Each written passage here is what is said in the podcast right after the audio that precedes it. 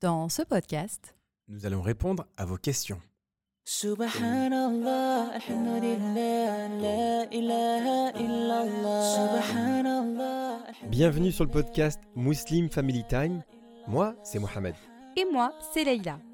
Nous sommes mariés depuis plus de 15 ans.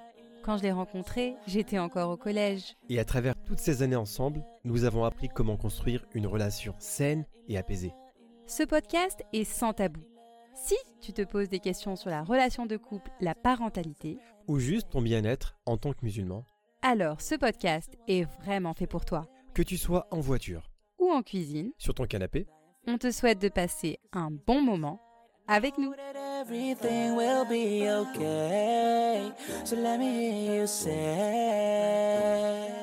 Salam alaikum wa rahmatullah, bienvenue à vous dans Muslim Family Time. On se retrouve, on est très très très heureux de vous retrouver. Salam alaikum. Wa alaikum salam wa rahmatullah. Euh, écoute, euh, un podcast assez particulier aujourd'hui. Hein. J'avoue que je suis un peu stressée. Ah, ah, ah, vu qu'on n'a pas préparé ce podcast comme il le fallait, Alors non, c'est pas qu'on l'a pas préparé, c'est qu'en fait on sort un peu de notre zone de confort. Aujourd'hui, c'est pas une thématique euh, claire en fait. Ah. On va aborder plein de sujets voilà. et ça peut partir un peu dans tous les sens. Mademoiselle n'a pas préparé son sujet, donc elle est un peu. euh, Voilà, je suis dans le vide là, je me jette dans le vide. Mais voilà. Bah écoutez, en tout cas, on vous souhaite la bienvenue. Oui. Encore une fois, dans le podcast euh, des couples et des familles qui s'accordent du temps.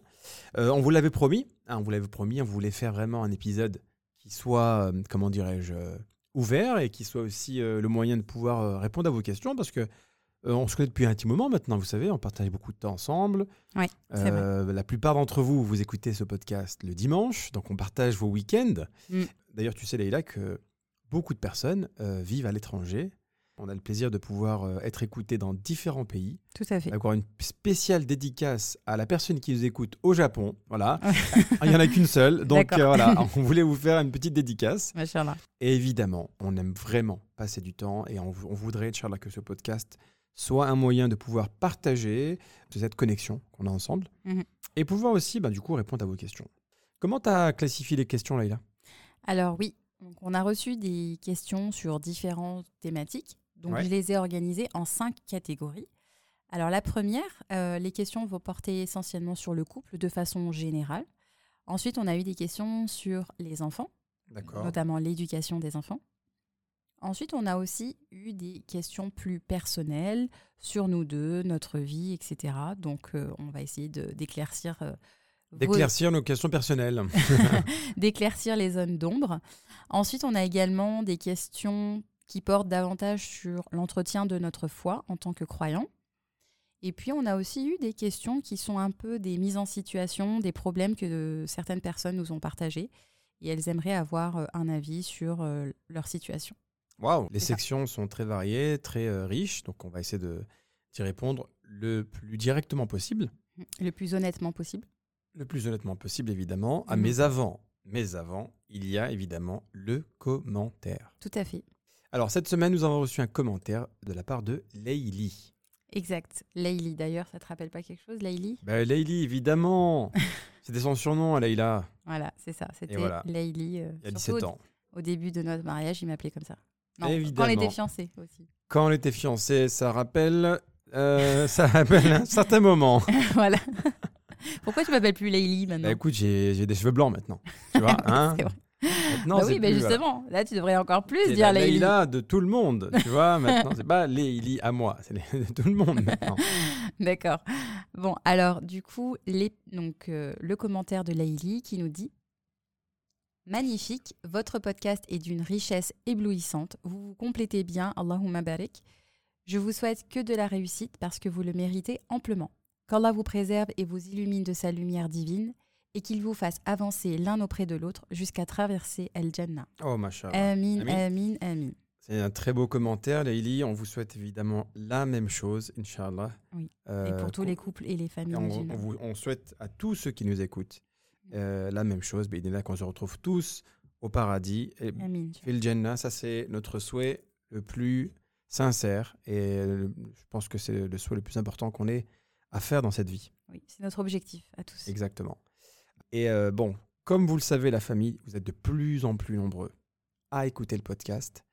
Euh, là, cette semaine, on atteint un nouveau record, machallah. Mm. Vous êtes, je pense, à peu près 1000 personnes qui écoutent le podcast, le podcast chaque semaine, Mm. ce qui est juste énorme. Quand on a commencé, on était à 100 personnes, je crois. C'est ça. 30. Bon, c'était essentiellement la famille. Hein. on va pas se mentir, c'était essentiellement les amis et la famille. Voilà. Euh, bisous à maman et papa hein, qui m'écoutent. Mais là, maintenant, alhamdoulilah, on sent qu'il y a vraiment euh, une grande communauté qui, qui s'agrandit de semaine en semaine. Et oui, et on a de plus en plus de pression en fait. Ça met la pression grave. Ouais, Laïla se met la pression beaucoup plus que moi. Oui. hein.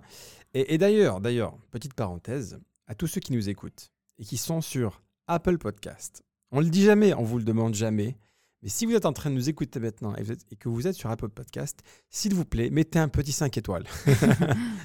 C'est hyper important. Mettez une petite note de 5 étoiles parce que ça permettra au podcast d'être retrouvé beaucoup plus facilement dans la section famille. Voilà. Et, Voilà. et donc, du coup, vous avez également posé la question de savoir si vous vouliez qu'on ait des invités tous les dimanches Mm. ou est-ce que vous vouliez espacer un peu plus les épisodes avec les invités. Mm. Alors, la réponse a été sans appel. La majorité d'entre vous, vous avez demandé à ce qu'on reste que tous les deux et qu'on ait un invité une fois par mois. C'est ça. Et je pense que c'est raisonnable parce qu'effectivement, même en termes d'organisation, d'avoir un, un invité chaque semaine, c'était euh, C'était assez tendu. c'était assez tendu, voilà, parce qu'il faut euh, pouvoir coordonner les emplois du temps, Après, faire euh, l'enregistrement. Non, mais en plus, c'est vrai que Leïla, elle devait à la fois préparer le podcast, mais à la fois préparer, trouver l'invité, coordonner avec eux, etc. Ouais. C'était un peu trop de travail pour elle. Et du coup, je pense qu'une fois par mois, c'est très bien. Exactement. Bon, on a, on a d'autres idées, d'autres petites surprises qui vont arriver, Inch'Allah, dans les semaines à venir. Inch'Allah. Donc, restez bien connectés. Allez, Leïla, sans plus attendre, on va commencer avec les questions. Et là, franchement, vous nous avez envoyé du lourd, la famille. Vous avez posé des questions, mais vraiment, waouh. Alors, quel type de questions? On va commence commencer. Allez, bah, je- on va tu sais quoi, on va les prendre dans l'ordre. La première question qu'on a reçue, c'était de savoir depuis combien de temps nous étions mariés. Alors, on, on le dit dans le petit extrait. Oui, t'as oublié? non, j'ai pas oublié. Donc, Inch'Allah, on va au mois de décembre faire nos 17 ans de mariage. Ah oui, machallah, mais déjà, C'est ça, exactement dans un mois en plus, tu vois. Inch'Allah. D'ailleurs, pour l'occasion, on a prévu un épisode sur euh, notamment le mariage jeune. Qu'est-ce qu'on en pense Vu que nous, on s'est mariés jeunes, Ah oui. est-ce qu'on peut, on, on l'encourage ou pas? Voilà, aborder cette thématique aujourd'hui. Surtout en 2021, donc on voulait aborder ce, ce thème euh, du mariage jeune. Donc, euh, Inch'Allah, ça sera pour Bah, euh, nos 17 ans. Allez, c'est noté. Ça sera un très beau cadeau d'anniversaire, de mariage. D'accord. Question suivante. Êtes-vous entrepreneur? Si oui, comment l'être et être expatrié en même temps? Waouh. Comment être entrepreneur? Déjà, je pense que pour être entrepreneur, il faut avoir euh, la fibre. Mm. Je pense que pour vous, quand vous, euh, vous voyez les choses, vous devez les sentir, vous devez savoir si vous avez cette âme d'entrepreneur ou pas. Si à la base, vous avez envie d'entreprendre, de créer, de, d'innover, d'avoir une idée, de, de, de pouvoir proposer quelque chose. Mm. Et ensuite, le devenir, c'est pas très compliqué. Si vous avez déjà ça en vous, le devenir, c'est c'est même la chose la plus simple. Par contre, être entrepreneur, comme on l'entend en fait, c'est vraiment avoir des aptitudes. Voilà. Et même une discipline, parce Une que discipline. c'est un, un métier qui demande de, de s'investir à 100%. Il faut absolument tout mettre en œuvre pour pouvoir réussir, en fait. C'est vrai, parce que bon, on, on se dit toujours que être entrepreneur ou euh, se mettre à son compte, c'est euh, la belle vie, on n'a pas de patron. Mais parfois, le fait de devenir notre propre patron fait aussi qu'on de- on devient notre propre esclave. C'est qu'on travaille sans arrêt, sans s'arrêter, les week-ends, les journées, la semaine, n'a pas de vacances. Pourquoi? Parce qu'il faut réussir dans son domaine. Quel est ton parcours euh, entrepreneurial, Mohamed? Déjà, avant de, de pouvoir entreprendre, j'ai eu une certaine expérience. Avant de pouvoir créer une société, Tu as fait beaucoup de, de side business, donc des, des petits business à côté. en Voilà, en, en- en parallèle de mon travail principal, j'ai toujours en fait eu le plaisir à créer des petites sociétés et tester des nouvelles choses, donc des produits, des services, etc. Et euh, j'ai fait beaucoup d'erreurs. Et c'est ces erreurs qui m'ont aidé à pouvoir vraiment comprendre ce que c'était vraiment d'être un vrai entrepreneur. Exact. Est-ce qu'aujourd'hui, on l'est? Aujourd'hui, je pense que oui, on l'est. Enfin, oui, on est entrepreneur, mais c'est pas non plus. euh, on n'en vit pas. On n'en vit pas. Voilà. Pour le moment, on n'en vit pas. Ça reste un, voilà, ça reste un passe-temps. On est tous les deux salariés. Alors, on pourrait, on pourrait en parler pendant des heures, hein, mais. On va s'arrêter là. Comment être expatrié en même temps? Alors là, c'est aussi une question un peu générale, c'est que euh, tout dépend de quel pays vous parlez. Oui. Voilà, parce qu'il y a des pays où il y a beaucoup plus de facilité. Il y a des pays où il y a euh, vraiment des difficultés à pouvoir entreprendre. Euh, je vous conseillerais le mieux, c'est de savoir que- quel pays vous intéresse, de rechercher un maximum d'informations sur ce pays. Et en principe, vous pouvez vous renseigner avec euh, la chambre de commerce dans ces pays-là pour au moins savoir comment euh, ouvrir une société, comment créer votre propre produit, etc. Parce qu'en réalité, tous les pays sont différents. Exact. Après, aux Émirats, alhamdoulilah, c'est un pays qui encourage vivement l'entrepreneuriat. Il y a des grandes facilités. Euh, beaucoup de personnes s'installent aux Émirats en ouvrant leur entreprise. Quand on ouvre une entreprise, on peut bénéficier du visa, euh, de l'assurance maladie et donc euh, il est très facile de, s'installer à partir du moment où on est entrepreneur. Par contre, c'est vrai qu'il faut suffisamment de, de trésorerie pour pouvoir y vivre. Il faut voir si c'est un projet viable parce que effectivement, il faut voir aussi votre configuration familiale, si vous avez des enfants ou pas, parce qu'il y a les frais de scolarité à prendre en compte, ou alors le logement. Faites bien en sorte de bien comprendre dans quel pays vous voulez aller hein, et de comprendre surtout en fait euh, comment ce pays fonctionne avec les expatriés. C'est ça. Question suivante. Pourquoi le format podcast? On trouve que le format podcast, ça nous permet d'être vraiment euh, proche C'est Des ce que j'allais dire. Bah, On- une distance visuelle, je veux dire, voilà, une distance, mais en même temps, ça permet aux gens de s'intéresser véritablement à ce que l'on dit et pas à l'environnement dans lequel on se trouve. Je te le dis, le format podcast, quand tu écoutes quelqu'un, tu te sens naturellement plus proche de cette personne. Mm. Parce que quand tu es sur YouTube ou quand tu regardes une vidéo, il y a une distance, que tu le veuilles ou non, tu vois. Mm. Parce que tu vas pas forcément te focuser sur ce que cette personne te dit. Tu vas surtout faire attention à tout le, tout le décor. Quoi. Ah, la lumière, elle est bien. Oh, j'aime bien cette lunette, etc. Ah, elle s'habille chez elle, c'est super. À la déco, non, la déco de Leïla. En plus, c'est franchement, si vous voyez la déco de Leïla, elle est, franchement, elle est géniale.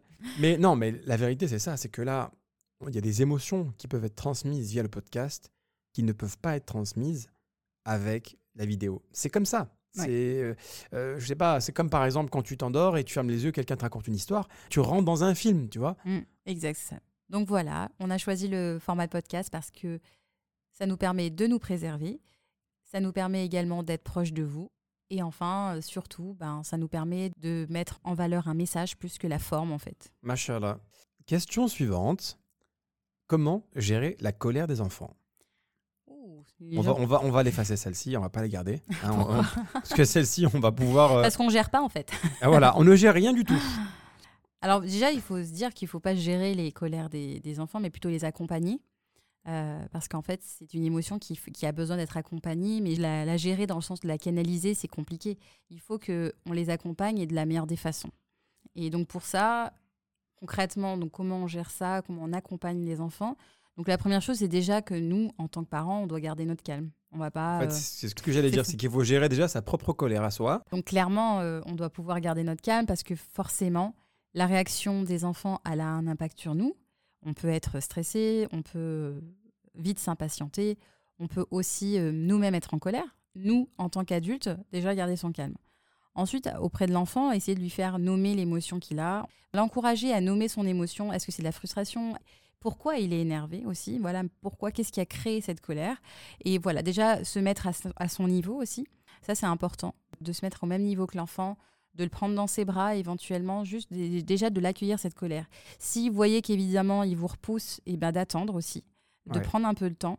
Euh, voilà, nous, dans notre dernier, il fait des grosses colères. Ah ben lui, c'est c'est grâce à lui qu'on a compris comment il fallait gérer la colère C'est des ça. enfants. Bon, après, il y a eu des, des- forcément des périodes de colère, mais c'était mais pas attends, aussi. euh. Ayman, c'est voilà, c'est c'est un autre niveau quoi. Ouais, c'est ça, c'est un autre Et niveau. lui, ce qui marche bien avec lui, tu vois, quand il est énervé, Mm. euh, j'ai mis du temps à m'en rendre compte, mais ce qui marche avec lui, c'est exactement ce que tu viens de citer, Mm. c'est de mettre des mots. C'est ça qui t'énerve? T'aurais aimé faire ça? D'accord. Et toi, tu te sens comment? Mm. Et En fait, laisse-le s'exprimer, laisse-le dire sa frustration, laisse-le même euh, euh, l'exprimer de, de manière un peu virulente, hein. Mm. mais au moins, il va se sentir compris. C'est ça. Tu vas réceptionner son émotion. Exact. Et puis aussi lui enseigner comment se calmer. Voilà, quand il est un- pas dans le moment de la colère, évidemment. En dehors de la, du, du moment de la colère, souvent avec, euh, bah, avec lui, je lui explique, je lui dis, voilà, aujourd'hui, tu as eu une crise de colère. Comment on peut mieux la gérer la prochaine fois? Qu'est-ce qu'on peut faire? Donc euh, voilà, nous, bah, évidemment, d'un point de vue religieux, on lui dit, bah voilà, il faut aller se mouiller, on peut faire les, les ablutions. On le met tout le temps à la douche. Eau froide. Non, non, on va, il faut qu'il aille euh, faire ses ablutions. On lui explique, bah voilà, quand tu es énervé, il nous donne des solutions, lui-même ses propres solutions aussi. Bah, il dit, bah voilà, si je vois que je suis en colère, bah, je vais dans la chambre et j'essaie de me calmer tout seul. Après, des fois, on peut lui dire, bah si tu es vraiment énervé, bah prends un coussin. Il peut aussi extérioriser euh, sur le coussin sa, sa colère. Ouais. Parce que des fois, bah, il, il était tellement en colère qu'il peut arriver, qu'il jette des choses. Donc là, euh, clairement, c'est, il est Ah, vous allez penser qu'on a un monstre à la maison? Non, ce n'est qu'un enfant. Miskin. Donc voilà, il a des petits, euh, des petits moments de colère. Donc évidemment, là, on- ça engage la sécurité des autres. Il peut se blesser. il peut- voilà. Donc forcément, on lui dit, bah Voilà. voilà, il faut prendre plutôt un coussin. Donc voilà, il faut vraiment l'accompagner. Faut pas, faut pas se dire, je vais gérer cette colère, mais il faut surtout l'accompagner. Il faut également comprendre une chose, c'est que quand vous avez un enfant qui est colérique, n'hésitez pas à célébrer les moments où il ne l'est pas. Exact. Quand il se calme, par exemple, quand il- on passe des bonnes après-midi ensemble, Mm. j'aime bien passer un peu de temps avec lui en lui disant Tu t'es pas énervé aujourd'hui, mais vraiment bravo. Et en fait, ça le rend fier de lui. Exact. Et il se dit que c'est comme ça qu'il faut qu'il continue. C'est ça. Allez, question suivante. Ah bah Alors, justement, ça pourrait être une question qui va dans le même sens. Avez-vous euh, toujours été dans cette démarche bienveillante ou est-ce un déclic? Alors, est-ce qu'on a toujours été dans la démarche bienveillante? En l'occurrence, je dirais que oui, dans le sens où déjà Mohamed, par son caractère, machallah, il a cette euh, démarche bienveillante, elle est innée chez lui. Donc, euh, il a toujours été quelqu'un. Bah, c'est vrai que, bon, allez. allez, c'est vrai que tu as raison. Allez, Vas-y, tu as attention, raison. t'envole pas, t'envole pas. Je te la laisse. Donc voilà, il- c'est quelqu'un de très posé, quelqu'un de très calme, qui communique énormément avec les enfants et voilà, avec n'importe qui. Mais toi fait. aussi, toi aussi, tu communiques Voilà. beaucoup, machallah. Après, moi, en l'occurrence, le déma- la démarche, on va dire la prise de conscience de cette démarche, c'est notamment bah, dès que j'ai été enceinte de, de la, de notre fille aînée. Voilà, moi j'aime beaucoup lire, donc je me suis énormément euh, formée. J'ai vraiment lu énormément de livres sur l'éducation bienveillante, sur comment accompagner les enfants. Donc vraiment, je peux dire que est-ce que ça a été vraiment un, un déclic? Je dirais que non. Il n'y a pas eu d'événement où je me suis dit ah il faut que je sois dans une démarche bienveillante. Ouais, en fait, Voilà, ça s'est fait naturellement. En fait, voilà, on est à l'hôpital. Et quand elle a accouché, tout de suite, on s'est dit, il faut qu'il y ait une démarche bienveillante. tu vois. non voilà. ah non, mais il y a faut pas- qu'il y ait une démarche bienveillante. Non, il n'y a pas vois. eu de déclic, il n'y a, pas- y a pas eu ce, un moment où on s'est dit Ah, il faut qu'on soit dans la bienveillance. Non. Au contraire, en fait, euh, ça s'est fait naturellement. Moi, mes- les livres que je lisais, après, j'en parlais avec Mohamed. Et puis lui aussi, il s'est mis à lire euh, sur, euh, sur l'approche bienveillante. On partage souvent des livres qu'on a lus et qu'on a beaucoup appréciés. Et sur la démarche bienveillante, c'est vrai que je dois reconnaître que c'est Leïla qui a vraiment euh, mis l'accent là-dessus, machallah, depuis qu'on a, bah, depuis qu'on a l'aîné, comme elle l'a dit. Et, euh, et ça nous a aussi permis de pouvoir euh, aborder plein de sujets différents. hein. Parce que même si vous connaissez des choses sur la démarche bienveillante, il faut l'expérimenter. C'est ça. Ah, quand vous il y a avez des toujours enfants, un monde entre la pratique et la Voilà. théorie. euh. Quand vous n'avez pas d'enfants, franchement, c'est magnifique. La théorie, elle est extraordinaire. Je vais avoir des enfants, ça va se passer comme ça, comme Mm. ça. Après, quand tu les as, tu comprends que voilà, ton naturel rentre dessus sur tout ce que tu as lu. Mm. On a répondu à cette question, je pense. Voilà. Euh, une autre question Donc, une question sur une mise en situation. comment faire quand notre mari nous donne aucune affection depuis 15 ans, même si on lui demande avec gentillesse et qu'on reste patiente Waouh Ça, c'est un cas euh, Particulier. Bah Alors moi j'ai des pistes après à voir. Mohamed, qu'est-ce que tu en penses? Malheureusement, on n'a pas tous les euh, tenants et les aboutissants. Mais est-ce que c'est voilà, est-ce que c'est des gestes euh, d'affection physique? Est-ce que c'est de l'affection en termes de compliments? Non, mais là, quand même, elle dit 15 ans. Oui. Elle attend depuis un certain moment. Mm. Elle reste patiente, la sœur. C'est ça. Et son mari, euh, soit ne la calcule pas, Mm. soit ne lui montre pas qu'il l'apprécie. Mhm. Moi, je, je pense que je vais donner des pistes de réflexion. Déjà, ça serait bien de voir. euh, la première chose, c'est de trouver la cause. Est-ce qu'il y a un dysfonctionnement Il y a un non-dit au sein du couple? Parce qu'effectivement, c'est euh, quand même un symptôme et euh, annonciateur de quelque chose qui ne va pas. Parce qu'un couple qui est équilibré, il va avoir au moins un des langages de l'amour. Oui, c'est vrai, au moins un langage de l'amour. C'est ça. Donc déjà, il faudrait trouver la cause, voir si vous pouvez communiquer là-dessus, mais en parler, mais, euh, mais pas trop, voilà, parce que vous ne pouvez pas non plus lui, euh, lui rabâcher qu'il ne fait pas de signe d'affection, essayer de trouver un moment propice pour ne pas créer justement plus Oui. de tension. Et pour lui, il ne faut pas qu'il ressente ça comme du harcèlement. Ah, je donne pas de l'attention, je donne pas de l'attention, donc il va peut-être plus se braquer si on insiste. Un homme qui donne pas d'attention depuis 15 ans, c'est quelqu'un qui, a totalement perdu l'habitude d'en donner. Mm. Je dirais déjà la communication, Leïla. Bah, la communication, voilà, essayer de comprendre. Ensuite, peut-être s'interroger sur quel est son langage de l'amour. il y a plusieurs façons. Peut-être qu'il ne vous donne pas de, de- de gestes tendres, mais peut-être qu'il fait d'autres gestes. D'autres choses, d'autres, il, a qu'un- il a un autre langage. Parce que, par exemple, il y a des hommes qui vont montrer leur amour en faisant, par exemple, des services rendus, qui vont se dédier entièrement euh, euh, à rendre des services à l'épouse, en essayant de voilà, tout construire, ou en essayant de faire du bricolage, ou en essayant d'être toujours là pour aider, aller faire les courses, etc. Pour, Pour lui, eux- ça, c'est un geste d'amour. Ça, c'est un geste d'amour. Donc, il faut essayer de déjà se, se comprendre, essayer de comprendre quel est le geste, euh, quel est le langage de l'amour. Ensuite, vous pouvez essayer de montrer l'exemple. Montrer l'exemple, c'est-à-dire euh, déjà faire le premier pas. Mais j'imagine qu'en 15 ans, vous avez dû le faire. C'est- C'est-à-dire de faire, vous, euh, preuve d'initiative, de voilà, de- de- d'entreprendre ce que vous aimeriez qu'il vous fasse.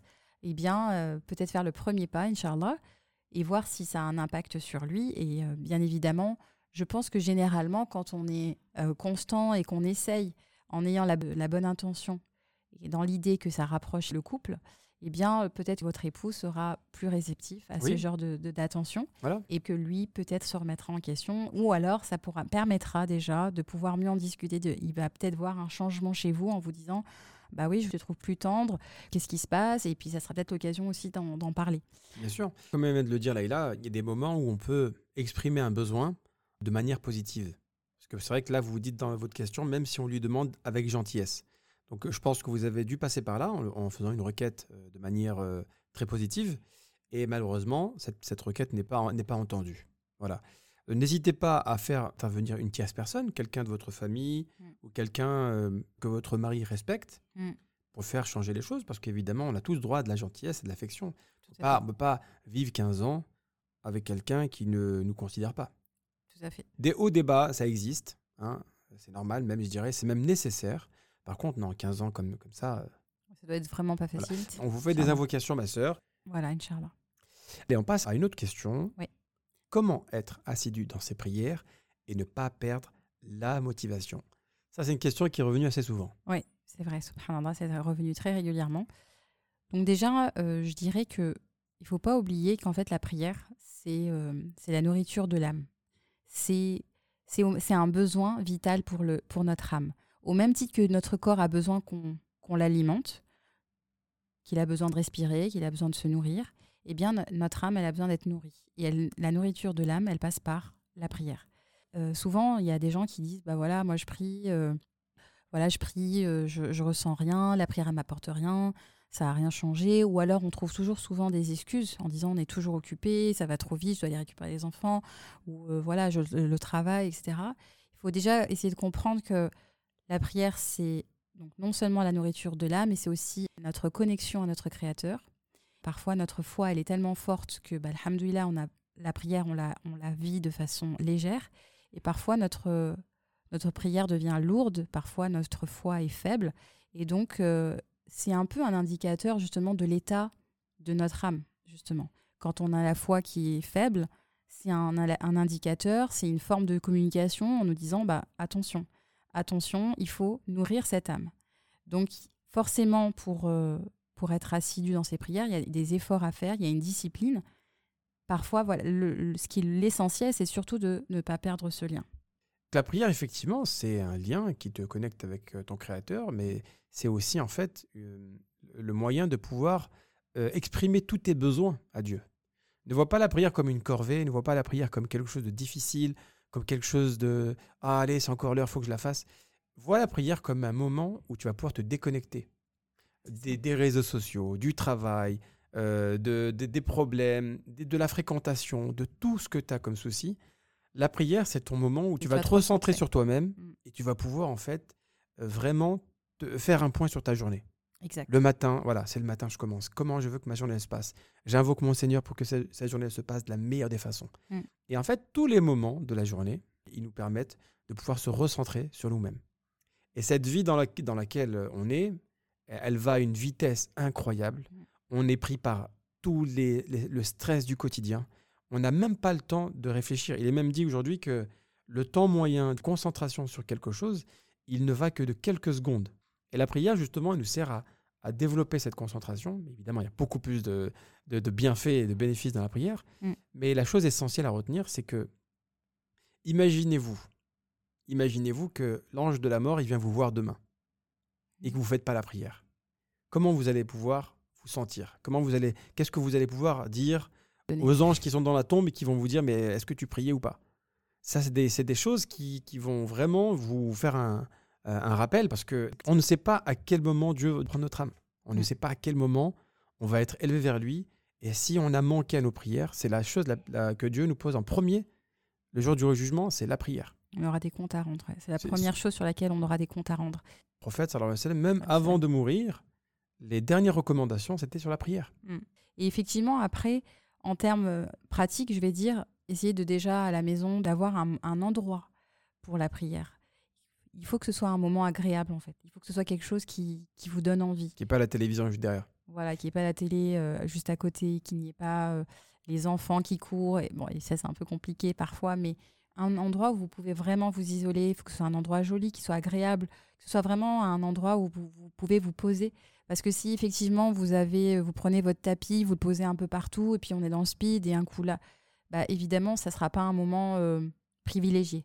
Donc il faut vraiment essayer d'en faire un moment plaisir, un moment privilégié. Dites-vous que vous allez vraiment rencontrer votre créateur. Si vous avez vos soucis, c'est un moment au contraire, ça va vous permettre de, de, bah, de relâcher la pression. Et puis après, en termes de l'importance de la motivation, la motivation, elle, elle vient de plusieurs facteurs. Essayez d'écouter des rappels, en fait, des rappels religieux déjà sur l'importance de la prière. Alhamdoulilah, il y a beaucoup de ressources sur YouTube, vous pouvez aussi lire, il y a beaucoup de livres, machallah, qui portent sur l'importance de la prière. Et puis il y a aussi la fréquentation. Voir aussi, est-ce que vous êtes dans un cercle d'amis qui va vous encourager à prier? Est-ce que vous êtes dans un, Oui. un cercle d'amis qui va vous motiver euh, Je peux te le confirmer, si tu es euh, quelqu'un qui veut être assidu à la prière, mais que les cinq personnes avec lesquelles tu restes le plus souvent ne font pas la prière, ou même je dirais ce dont- sont des personnes de mauvaise fréquentation, Mhm. d'accord? Mhm. Tu as de fortes chances que tu fasses comme elles. Pourquoi? Parce que nous sommes la moyenne des cinq personnes avec qui nous restons le plus. Mhm. Donc si tu veux avoir un certain type de comportement, notamment faire la prière de manière assidue et, et Inch'Allah devenir une très belle personne, soit avec cinq personnes de ton entourage qui sont dans le même cas. Exact. Voilà, reste avec des sœurs déjà qui, qui- ou des frères qui vont la prière, qui, Mm. qui t'encouragent à aller à la mosquée, qui t'appellent si tu n'as pas fait le fajr à l'heure, etc. Mm. Parce que si, si tes amis très proches sont loin de la religion, il va falloir que tu changes d'amis. C'est ça.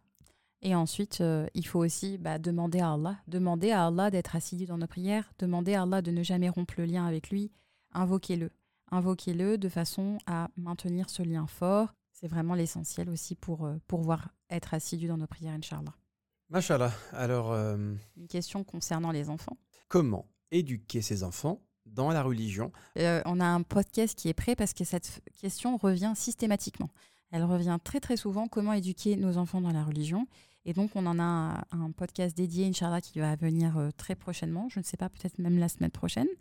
Donc euh, voilà, on, ira dans le détail. Mais en tout cas, pour vous donner des clés, euh, il faut savoir déjà, le premier point, c'est vraiment la chose essentielle, c'est déjà d'être un exemple pour nos enfants. Voilà, quand souvent on dit comment éduquer nos enfants dans la religion, déjà à penser à vous, comment vous, vous incarnez cette religion. Comment vous, en tant que parents, vous incarnez les valeurs que vous voulez transmettre à vos On est le enfants. premier modèle pour, C'est pour les enfants. Exact. Comment vous, vous incarnez ces valeurs, comment vous, vous pratiquez cette religion. Voilà, toutes ces questions, en fait, vraiment la clé de l'éducation, c'est avant de penser à nos enfants, pensons à nous, voir comment nous, on reflète tout ce qu'on veut voir chez eux. Donc on abordera ça de, de- de façon beaucoup plus approfondie dans un podcast. Mais voilà, c'est vraiment la clé sur laquelle il faut euh, vraiment se, se concentrer. Alors, très bien, Mashallah, très bonne réponse. Euh, on dirait qu'il y a des réponses. Ah, Bonne réponse. Voilà. Mauvaise réponse. Tu as On est sérieux aujourd'hui, je trouve, non? À des questions sérieuses, il faut répondre sérieusement. C'est ça. Tu vois? Donc, faut pas prendre des choses à la légère et c'est exactement ce qu'on essaie de, de faire. Mhm. Allez, une petite question légère si tu veux. Quelle a été notre destination préférée? Le pays qu'on a plus aimé visiter? En fait, j'ai toujours du mal à répondre à cette question. Je vais être honnête avec vous. J'ai vraiment beaucoup, beaucoup de mal à Allez, répondre. arrête. Non, Wallah, j'ai vraiment beaucoup de mal à répondre à cette question parce que c'est compliqué. Parce que chaque voyage qu'on a pu faire, alhamdoulilah, m'a apporté quelque chose d'une façon euh, différente. Et pour moi, donc c'est difficile de dire, voilà, est-ce qu'il y a des destinations qui sont plus culturelles, il y a des destinations qui sont plus nature. Voilà, donc, euh, alhamdoulilah, on a quand même pas mal voyagé. Il y a aussi, euh, vraiment, on a fait aussi le Hajj, alhamdoulilah. Donc, il y a vraiment différents types de voyages. Écoute, Alors, moi, je vais te euh, dire Vas-y, déjà. essaie de donner une, piste, après, je vais essayer de Moi, je vais te rebondir. dire la ville, C'est moi qui rebondis cette fois. la, la ville qui m'a le plus, qui m'a le plus euh, impressionné et dans laquelle je me suis senti le mieux, c'est Médine. Ah oui, bah clairement. Sans aucune hésitation. Médine, déjà, bah, le prophète sallallahu alayhi wa sallam, il est enterré là-bas. Il y a Mm. quelque chose, que tu le veuilles ou non, tu, tu sens quelque chose de spécial à Médine. Mm. Et j'espère, si vous, si vous n'avez pas eu la chance d'y aller, qu'Allah vous facilite le fait de pouvoir y voyager et vous allez sentir quelque chose. Bah déjà, de passer devant le prophète, sallallahu alayhi wa sallam, tu sais, euh, là où il est enterré, c'est incroyable comme sensation. Mm. Et cette ville, elle a une baraka, elle a une rahma, tu te sens bien. quoi. Il y a quelque chose que je n'ai jamais retrouvé dans aucune autre ville, Mm. même à la Mecque. C'est quand même, il y a un stress qui est quand même beaucoup plus important à la Mecque, il y a des, y a des rites à respecter, etc. On n'est pas dans la même perspective que Médine. C'est vrai. Et toi, dans quelle ville t'es senti le mieux? Écoute, Médine, oui, clairement, clairement, Médine. Après, c'est vrai que j'ai, encore une fois, j'ai du mal. Voilà, j'ai- j'ai- j'aime, euh, j'aime voyager tout court. En fait, je suis découvrir d'autres cultures. J'aime, euh, euh, j'aime découvrir d'autres paysages. J'aime vraiment sortir de ma zone de confort. C'est très cliché ce que je dis, mais j'aime découvrir des choses qui sont complètement différentes de moi. Leïla, elle est contente quand elle est à l'aéroport. Voilà. Oui, mais ça c'est Quand- tout le monde. Quand il faut Quand tu tamponner, vois le panneau, euh, quand il faut tamponner son passeport, Leïla, c'est une autre femme. Voilà, elle est heureuse. mais tout le monde est content quand on voyage. On a une question qui est un peu, euh, je ne sais pas si on n'a pas compris cette question, mais je crois l'avoir compris. Ok, moi je l'ai pas comprise, alors je vais, je, Alors. je l'ai- je vais la lire brute de pomme. Comment est-ce que vous vous organisez lorsque vous vous rendez chez vos familles? Alors comment on s'organise? Bah, généralement, on kidnappe que- les parents. voilà, tout le temps. Je sais pas Mais pourquoi. que- Toi tu as dit qu'elle avait compris la question. Qu'est-ce qu'elle veut dire cette Non, mais cette, cette question-là, en fait, c'est euh, quand on visite la famille, Oui. Comment on s'organise, par exemple, pour passer plus de temps avec l'une ou avec l'autre. Ah, ça Ah ouais, ça c'est pas facile. Eh oui, ma sœur, j'ai compris. Ah d'accord. J'ai compris. Alors Euh, comment on s'organise? Bah, nous, en fait, on a la chance d'avoir nos deux familles dans la même ville. Alhamdoulilah, ouais, c'est vrai. Donc, ce qui fait que Une ça nous facilite facilité. beaucoup plus les choses. Mm. C'est très facile. Dans le cas où vous seriez, par exemple, avec des familles qui seraient dans deux villes différentes, voire même dans deux pays différents, c'est au couple, en fait, de vraiment décider comment s'organiser. C'est ça. Euh, où passer du temps, chez qui, et faire en sorte que ça soit vraiment équitable. Oui. Surtout si vous avez des enfants. J'imagine que les enfants ont besoin de passer du temps avec, leurs grands-parents des deux côtés. Il faut faire en sorte de bien communiquer avec son mari voir, voilà, avec lui. On peut passer deux semaines en été à ce moment-là, deux semaines en hiver à ce moment-là. Enfin, c'est à vous de voir. Mais ça. vraiment, faites en sorte que ça soit équitable. Exact. Parce que sinon, il y a des tensions. Ça peut créer beaucoup de tensions, ça.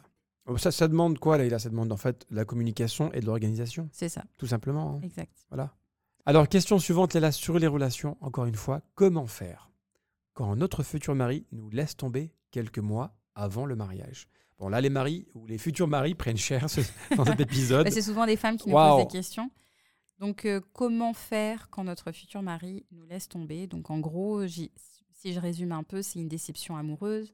C'est un peu une désillusion parce que vous vous êtes projeté dans un mariage, vous étiez fiancé, vous avez peut-être même présenté vos familles, vous étiez dans les préparatifs, peut-être même dans l'installation, acheter des meubles, je ne sais pas à quel niveau vous êtes allé, vous Ça êtes fait allé mal. dans l'avancement. Donc clairement, ça fait mal. Ça fait mal quand euh, bah, à la dernière minute, bah, on s'est tellement investi dans cette, euh, dans cette relation et que finalement, eh bien, on a une déception, une désillusion. C'est euh, une phase difficile. Je pourrais même dire peut-être même un chagrin d'amour si on, on avait des sentiments. Il faut pas renier cette chose-là. c'est quelque chose de difficile. Quand vous avez une émotion comme celle-ci, il faut la vivre. Il faut dire à son corps, oui, je suis en état de vivre cette émotion Mm. qui fait mal. Mm. Je ne fais pas en sorte de l'ignorer. C'est ça. Voilà, et on, on s'en remet à Dieu, évidemment. On Ouais. s'en remet à Dieu en lui disant que, Alhamdulillah, si cette personne sort de ma vie, c'est que c'était sûrement un khir. Exactement. Il faut avoir confiance en Allah. Elle part, donc Alhamdulillah, c'est un khir. Mm. Par contre, ne- n'essayez pas de renier votre sentiment. Oui, ça fait mal. Il faut vivre cet état-là et faire en sorte d'avancer. Exactement, il faut vivre son émotion, l'accepter. Et comment vivre cette émotion en se rapprochant d'Allah? Il n'y a qu'Allah, le Coran, la prière qui vont apaiser les cœurs. Parce que effectivement, si vous vous adressez à vos amis, etc., chacun ira de son, de son commentaire et ça va, je pense, généralement, ça rajoute euh, plus de Ah oui. euh, sur le feu qu'autre chose. Donc clairement, se rapprocher d'Allah, c'est la clé. Et puis c'est aussi l'occasion en fait de faire un bilan, parce que malgré tout, malgré tout, il y a, y du positif à en tirer. Qu'est-ce que cette expérience, elle finalement, elle vous a apporté? Qu'est-ce qui n'a pas fonctionné? Qu'est-ce qui a fonctionné? Parce que généralement, quand on a ce genre de situation, finalement, on se découvre soi-même. On découvre sa vulnérabilité, puis on en apprend sur soi.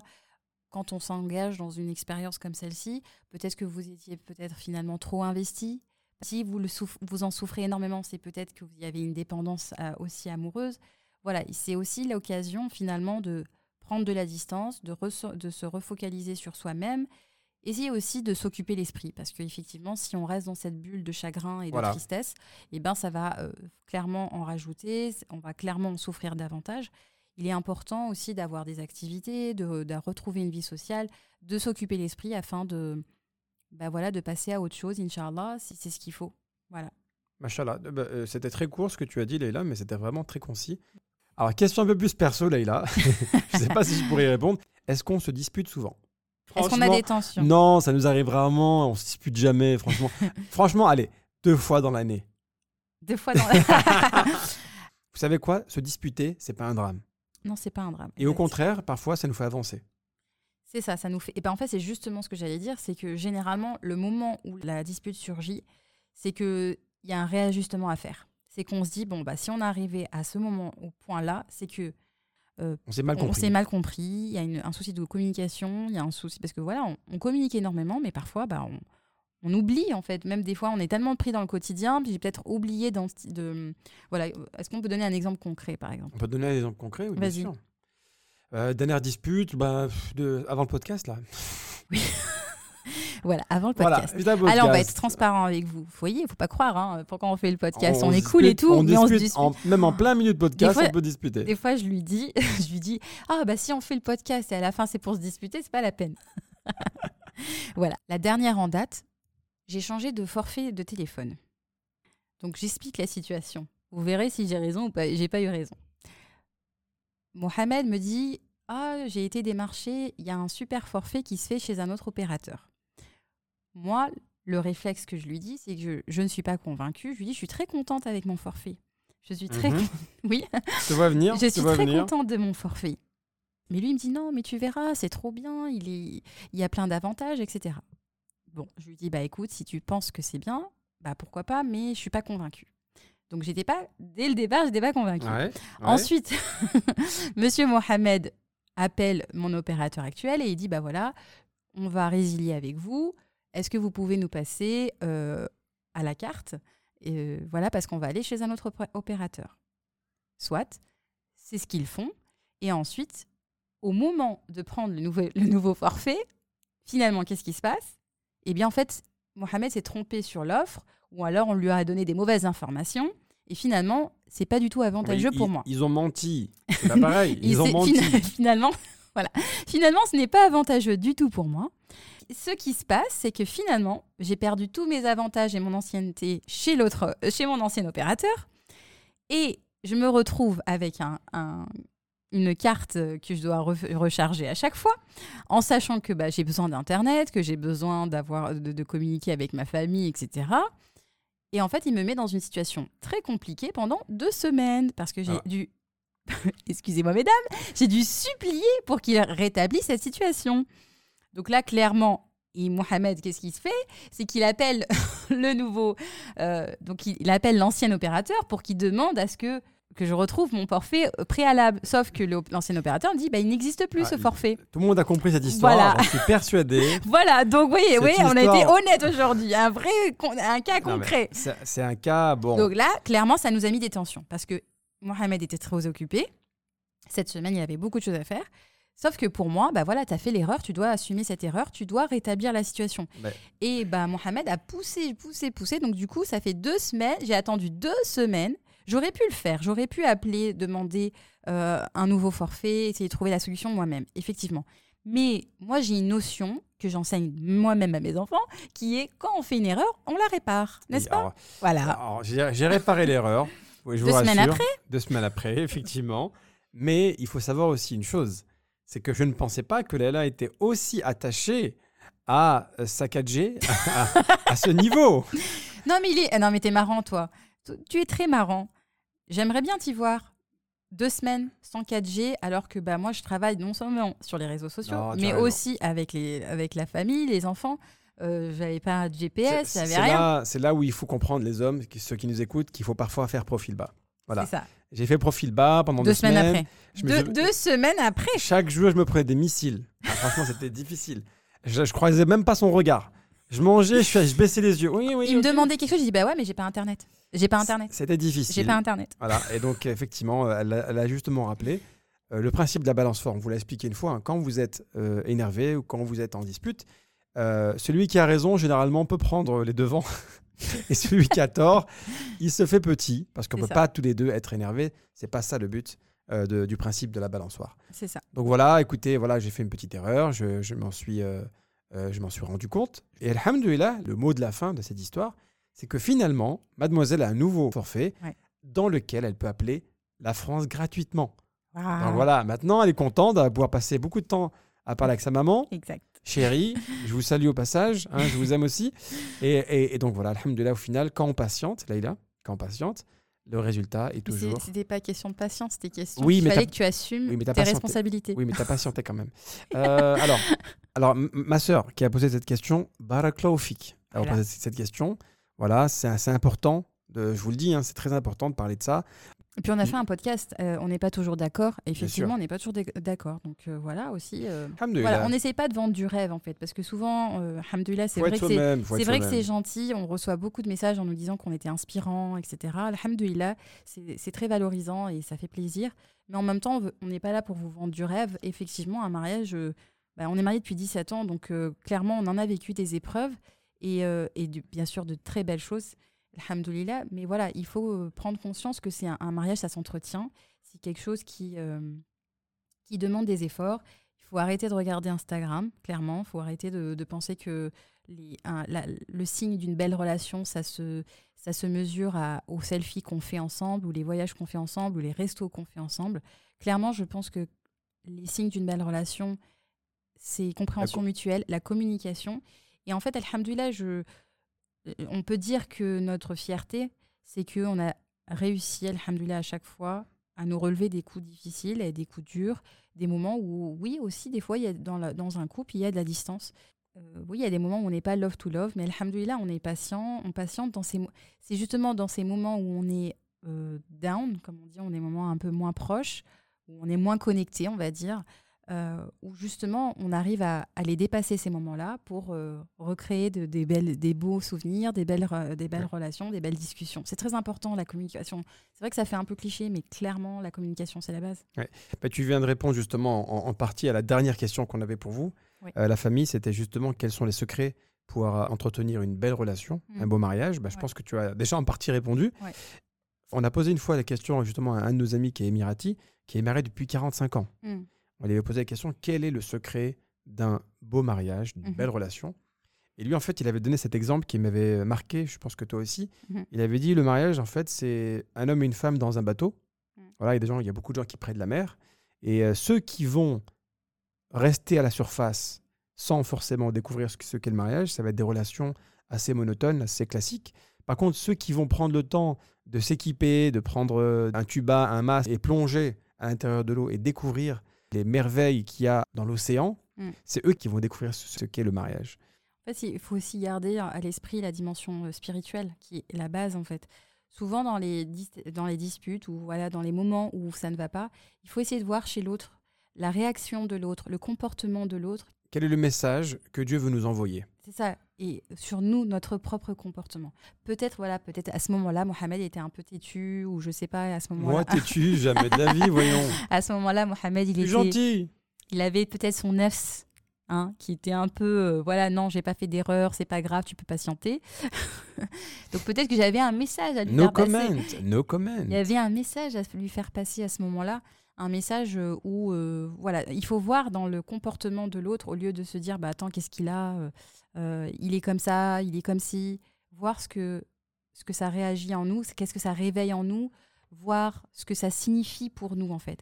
Notre notre notre époux est là comme un miroir. en fait. Oui. C'est notre miroir, il est là pour pour réveiller en nous. C'est pour ça que subhanallah, le mariage c'est la moitié de la foi. C'est- pas la moitié de la foi pour rien. Oui. C'est qu'en réalité, euh, la personne qui est en face de toi, elle va te pousser à être quelqu'un de meilleur. Mm. Ou alors, elle va t- malheureusement, tu ne vas pas comprendre le message et tu seras quelqu'un qui va juste stagner. Le mariage, c'est une école. Il faut Une comprendre qu'on est dans une école et dans une école, on n'abandonne pas. On ne sort pas de la classe en disant non, mais c'est bon, le cours, je l'ai compris. Mm. Tu vois, il faut rester, patienter et se dire cette personne-là, Inch'Allah, elle me montre uniquement ma propre image. Elle me renvoie l'image de moi-même. C'est pour ça que finalement, il y a que dans le mariage où on connaît vraiment la personne. Il y a vraiment, C'est vrai. que le mariage. Même une maman, elle ne connaîtra, elle ne connaît pas un enfant. Même si elle dit je connais mon enfant, il y a que dans le mariage où la, la véritable personnalité se révèle.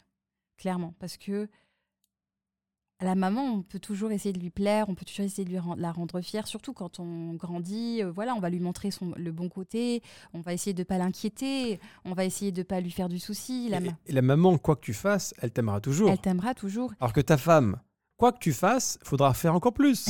Exactement, c'est vrai. Donc c'est pas la même chose. C'est ça, c'est rien n'est acquis dans un mariage. Et puis il y avait une question justement sur comment s'élever mutuellement dans la religion en étant marié. Alors est-ce que tu as des conseils toi? Voilà, il faut qu'il y ait un temps à deux, que ça puisse être un moment où vous partagez des informations, un rappel euh, sur lesquels vous allez pouvoir échanger, un, un podcast que vous avez écouté tous les deux, une histoire d'un compagnon, quelque chose qui va, qui va faire en sorte que vous allez parler de ce sujet-là. Parce qu'il y a certains couples, effectivement, où la religion n'est pas un sujet. Oui. On va parler du travail, comment c'était le boulot, comment c'était Mm. ici, les enfants. Mais vraiment des questions de la dunya. C'est ça. Et c'est important de les avoir. Euh, L'éducation des enfants, c'est important d'en parler, le travail, les amis. Mais par contre, des questions d'ordre spirituel. Mm.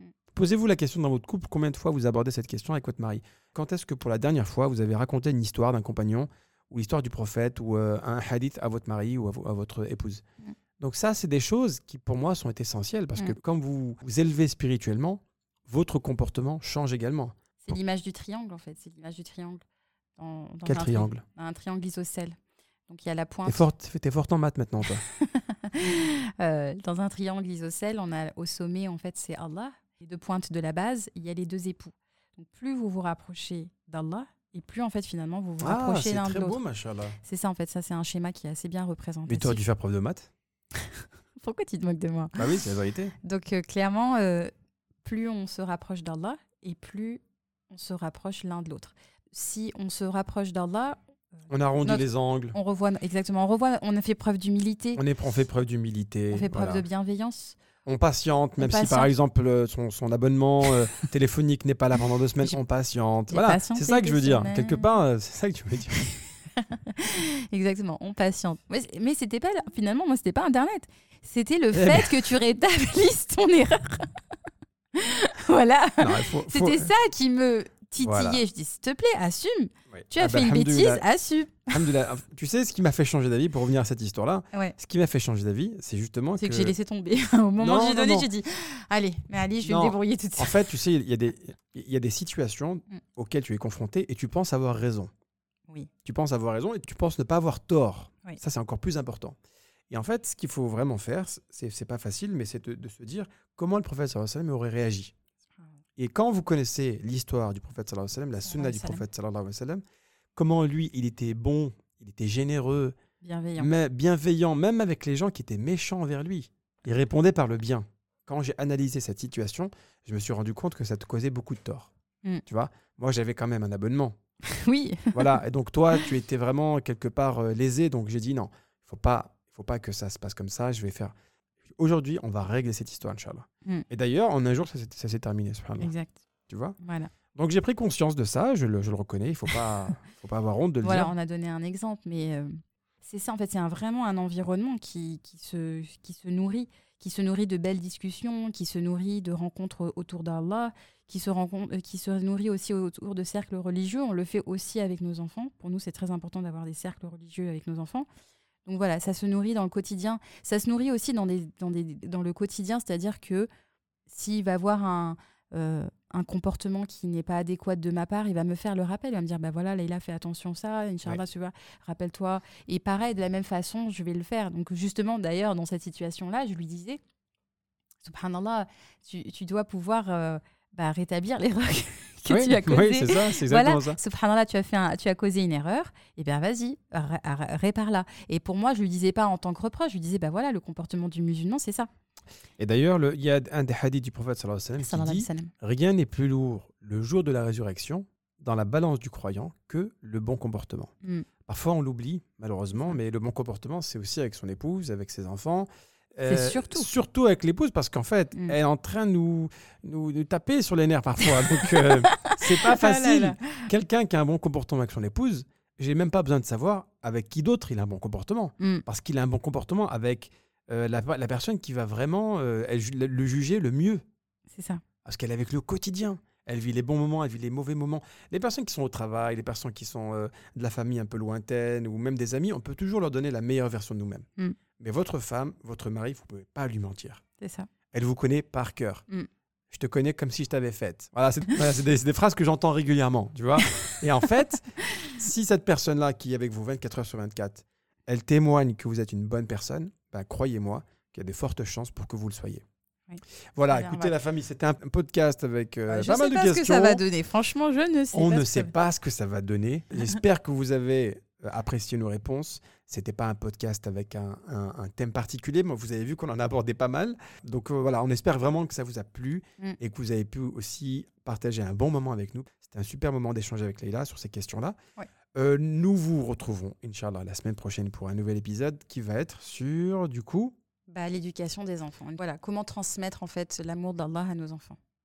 Je pense que c'est bien. Un très beau sujet, Machallah, un très, très beau sujet. Donc, Inch'Allah. euh, euh, la famille, je ne sais pas dans quelles circonstances vous vous trouvez, où vous êtes, en cuisine, en train de rouler, en train de, de gravir l'Himalaya. Peut-être, peut-être, on ne sait pas. Mais alors, on vous souhaite vraiment de passer une très, très belle semaine. Inch'Allah. Ça a été un plaisir d'être avec vous. Et on vous dit à très bientôt, Inch'Allah. Salam alaikum wa rahmatullah. Salam alaikum. كن يدا بالخير تمتد وهدى بالحب يسعد كل ذات البين إصلاحا يشيد كل جرح القلب بلسم وانشر Si ce podcast t'a plu, alors rejoins-nous dès maintenant sur Instagram, YouTube et Facebook. Visite également notre site internet muslimfamilytime.com. Tu y trouveras des vidéos et des articles qui te plairont sûrement. Merci encore pour ton écoute. Et en attendant, n'oublie pas de remercier Allah pour tous les bienfaits que tu as au quotidien. À très vite. Salam alaikum.